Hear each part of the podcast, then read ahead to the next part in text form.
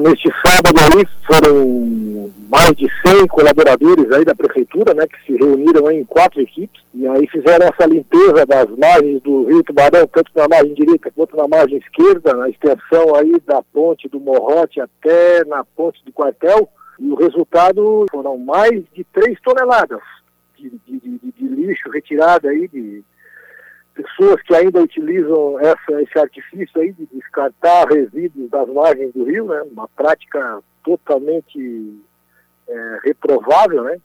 De quem faz isso. Isso é uma ação aí que eu acredito que tem assim um caráter assim mais para mostrar para as pessoas o que realmente o que acontece, né? Que as pessoas aí mal educadas né, fazem ainda, né? É incrível assim o que tu observa, né? Que acontece aí nas margens do Rio Tubarão agora mesmo com essa outra, com, essa, com esse outro projeto sendo desenvolvido, que é a retirada daquelas plantas de mamoneiras ali, né, aquela espécie exótica e tóxica que se encontra nas margens do Rio Tubarão, um projeto, você consegue ter mais visibilidade assim das margens do rio, né? E tu encontra ali de toda sorte, né? Resíduo de toda sorte, né? Tu encontra sofá, tu encontra é, muito colchão, muita, muita, muita roupa, né? Além de, de, de, de pneu, de peças, é, encontramos um, um, pedaço de bloco de carro, né? É, enfim, né, cara, balde, muito resto de alimento, assim, daquelas de isopor, sabe? Essas marmitas de isopor aí que o pessoal consome e, e acaba jogando ali. Então existem pontos assim que tu encontra uma quantidade muito grande é, desse, tipo, desse tipo de material, plástico, vidro, enfim, né? Tudo, de tudo que tu possa imaginar, tu encontra descartado na margem do rio, né?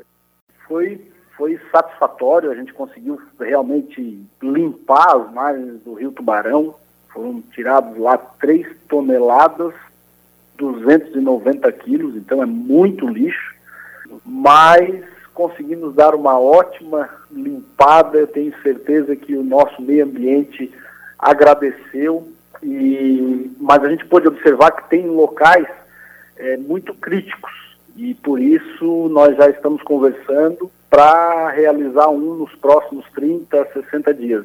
O último mutirão que foi realizado já estava completando quase três anos. Então acredito que se a gente fizer um novo mutirão, a gente vai encontrar menos lixo do que essas mais de três toneladas.